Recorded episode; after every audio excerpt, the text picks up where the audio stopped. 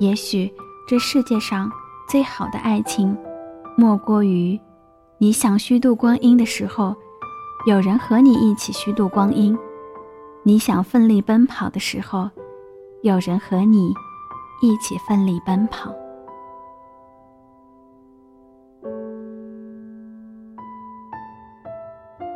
红楼梦》里说，初一的娘娘，十五的官，也就是说，初一生的女孩命好。十五生的男孩命好。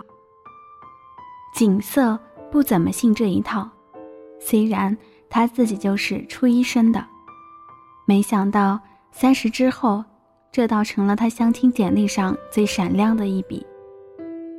想想也是，混到三十岁，依旧只是一个小公司里一个最不起眼的小员工。同批进公司的同事，要么……已经混上高层，要么已经跳槽到更大的公司，只有他，七年如一日，原地踏步。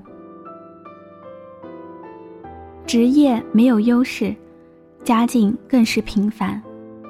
父亲是个退休的列车员，母亲是个唠唠叨叨的家庭主妇，家里除了自住房，没有任何拿得出手的东西。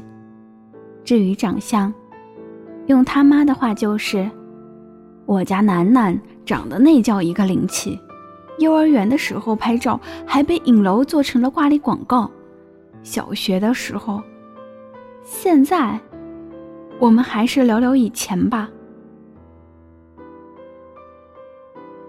于是不约而同的，景色的大舅、三姨、小姑，给他介绍对象的时候。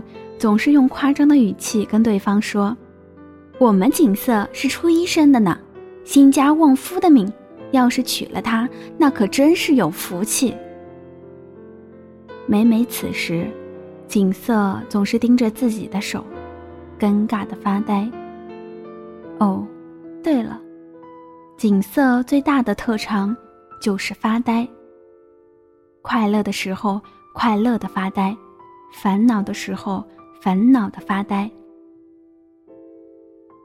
别人都是将有限的生命投入到无限的玩乐当中去，景色却是将有限的生命毫无保留的投入到了无限的发呆中。发呆的时间多了，倒也有了一种与众不同的气质，大概是类似透明容器装满了白开水的感觉。贺江看着他。眼神不自觉的就会被稀释，变成一道柔柔的光。贺江相亲回来，想了很久，给景色打了电话。景色十分讶然，贺江是他所有相亲对象中条件最好的，海归民博，民企副总，虽然说离过婚，但是前妻已不在国内，也没有孩子。并不会为他减分。第二次见面是在一家茶馆，景色被身着对襟汉服的美女领到了包间院落。贺江还没来，他便愉快地盯着假山脚下鱼池里的鱼儿发起了呆。橙色的小鱼穿梭在莲叶下，清澈的水面被轻轻拨弄出细纹。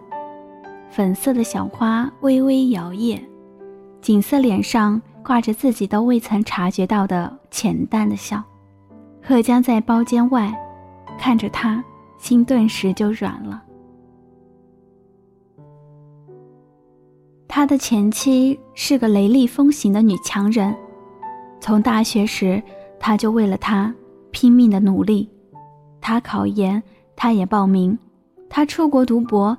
他也申请同样的学校，追着他跑了十几年，终究还是累了。他不想再在异国他乡疲于奔命，稍微露出一点懈怠的样子，前妻立刻给他一份离婚协议，洒脱的像从未爱过他。贺江回国后，身份证和护照都快过期了，他回老家去办新的。看着证件上十年前的自己，忽然觉得时间真是飞如流水。快节奏的生活，像是给他的人生按下了快进键。他忙忙碌碌，行色匆匆，奋斗了这么多年，事业确实小有成就，可从来没有哪一天看到日出和日落。贺江就这样决定要取景色，因为它可以让时间变得缓慢，跟他在一起。他能清楚地感受到每分每秒的变化。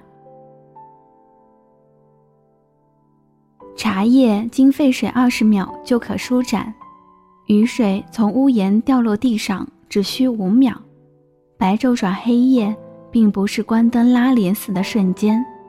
太阳下山的时候，天空会有瑰丽壮阔的颜色。生命既然没有办法延长。那就让每一刻都过得有迹可循，好过垂垂老矣之时，没有回忆，只有世人口中无用的赞赏和艳羡。景色没有理由拒绝贺江。婚礼的时候，大家都说，景色果然是好命，蹉跎了青春，还能等到这样好的如意郎君。景色只是浅浅的笑，像往常一样。遇到贺江，他也觉得自己何其幸运。他也曾怀疑贺江究竟为何娶她。领证的前一天，坐在刚刚装修完的新房，他发呆了很久。贺江走过来，坐在了他身边。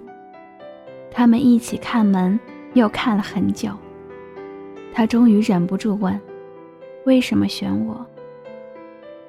贺江说：“因为我想和你一起虚度光阴。”景色突然就哭了。这么多年，他确实一直在虚度光阴。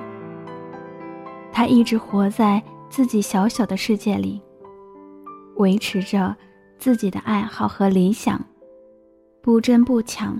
随遇而安，却怡然自得。他没有高职位，却也不会因此日日加班。他可以每天晚上给自己做晚餐，吃完看看书或者电影，十一点就能入眠。他没有人追，却也不会因此患得患失。每个周末去不同的公园、图书馆、博物馆。惬意而又舒心，在别人看来，他乏善可陈、不思进取，浪费了最好的年华，未能在事业上有所建树，也未能在感情上有所斩获，简直就是失败者中的失败者。可是没有想到，贺江竟然懂他。也许这世界上。最好的爱情，莫过于你想虚度光阴的时候，有人和你一起虚度光阴；你想奋力奔跑的时候，有人和你一起奋力奔跑。我想和你一起虚度光阴。我是莫糖。秋风落叶轻扬。窗台上轻叩着两三声，